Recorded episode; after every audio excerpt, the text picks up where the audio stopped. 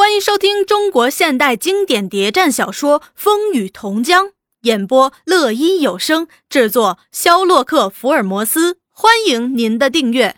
第三十二集，大林亲自到利民高中去找黄洛夫。这利民高中设在中山公园内，原是坍塌了的武庙旧址。好些年前，由一批热心乡子教育的人士向海外募集了一笔基金修建创办起来的，因此又挂了个侨办名义。黄洛夫一直在校内寄宿，为了便于对外联络，也便于在夜间外出参加活动，他捡了间西面有大窗的房间住，窗口正对着公园环形马路。只要把大窗打开，就可以利用那二尺半高、一尺半宽的大窗做一个后门，自由进出。学校当局早有意把所有向公园的大窗都安上铁栅栏，杜绝走私通路。因预算没着落，一拖再拖，而黄洛夫也得以继续利用。大林并不进校门，他习惯于利用这后面的后窗和黄洛夫进行联系。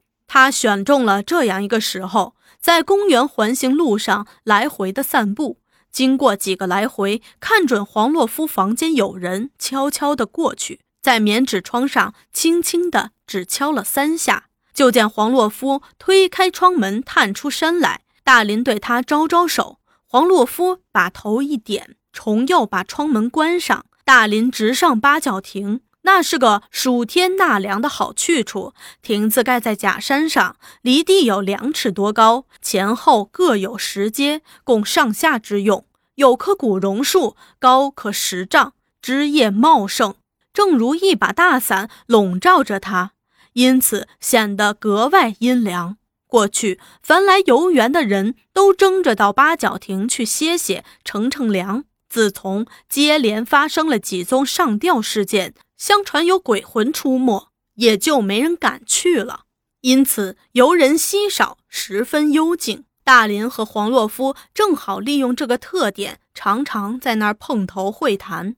大林自在八角亭坐着，经过二十分钟，环形道上出现一个年在二十上下、身材高大、满面胡须、一头乱发、穿一身破破烂烂黄色卡其布料学生装。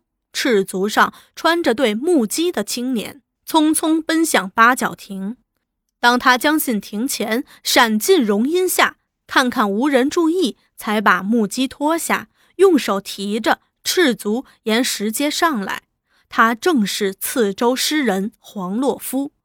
这黄洛夫是侨办利民高中毕业班的学生，出身贫寒。亲生父母原都是种田的，因兄弟姐妹众多，教养有困难，从小就被过继给一远房亲戚了。从此连姓也改了。养父在石勒开餐馆，颇有积蓄，一妻两妾均无所出，所以对这过继儿子也当作亲生的看待，不惜工本的让他受教育。从小学一直培养到高中，还打算把他送进大学，以便在他学成之后出洋继承父业。黄洛夫原名黄鑫，喜好文艺，在小学时就接触到一些文艺书籍。读初中时，受苏联文艺影响，开始学习写作，并改名为洛夫，以示他对苏联无产阶级文艺的崇拜。他原是安县人。从初中开始来次州当寄宿生，一直读到高中毕业班。养父对他的期望很高，多年来侨会没断过。但他对出洋经商却没兴趣，最大的兴趣是做文学家。对银钱的事儿也看得很淡，有钱来就花，没钱来也从不去信追索。为人热情爽直、乐观愉快，好打抱不平，好助人。而生活则散漫不羁，他每一季度都从养父那收到一笔可观侨汇，做三个月的生活费用。可是他一见有些同学生活特别困难，交不起学膳费，被学校停学停膳。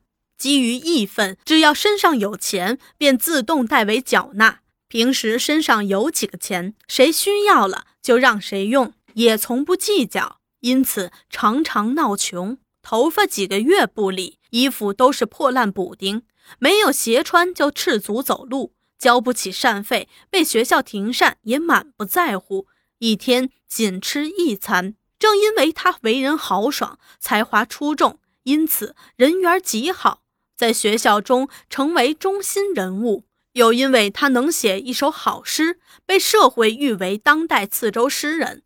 黄洛夫在政治上的发展也很快，十七岁参加 CY，十八岁入党，被提拔为 CY 特支负责人之一，负责领导反帝大同盟。在他努力下，这个学校的反帝大同盟有了很大发展。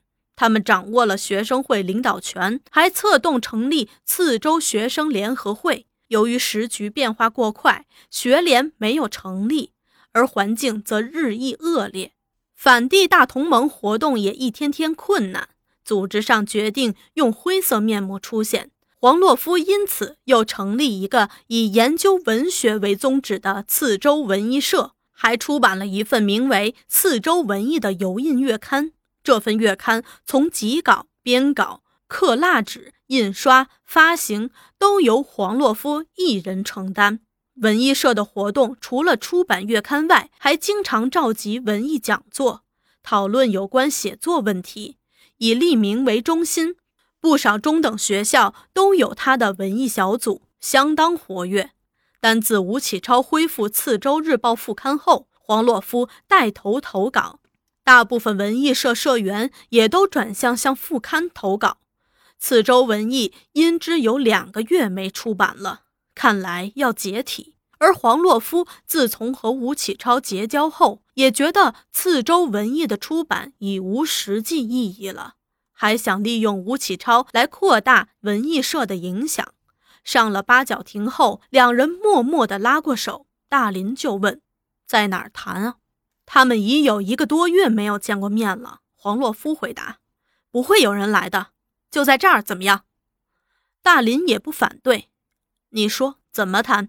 黄洛夫实际上也有很多话要谈，只是很难找到大林。这时他就热情洋溢地说：“我要谈的话可多了，我想先向你汇报一下文艺社的工作。”最近我们可有大发展，沉闷的局面已经打开了。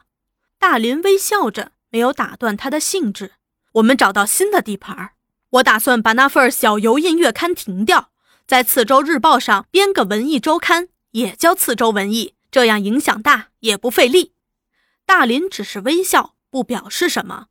黄洛夫继续说：“我找吴启超谈过，他也赞成，并答应由我挂名主编。”大林忍不住要开口了，他问：“你怎样认识吴启超的？”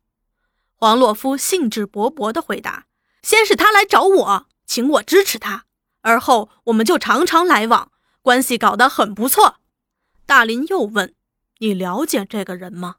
黄洛夫道：“这人不错，思想进步，对人热情爽直，曾经是个同志，在上海左翼文艺刊物《洪流》上写过文章，他的文章我都读过。”是真正的普罗文学。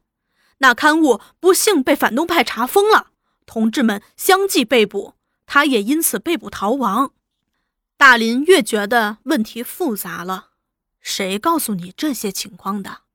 黄洛夫坦率地说：“是他，吴启超自己。有一天，我们两个人在馆子里吃饭，他心情郁闷，就多喝了几杯，就什么都告诉我了，还一再叮嘱不许告诉别人。”不然，次州也待不下去了。除了玉华和你，我什么人都没说。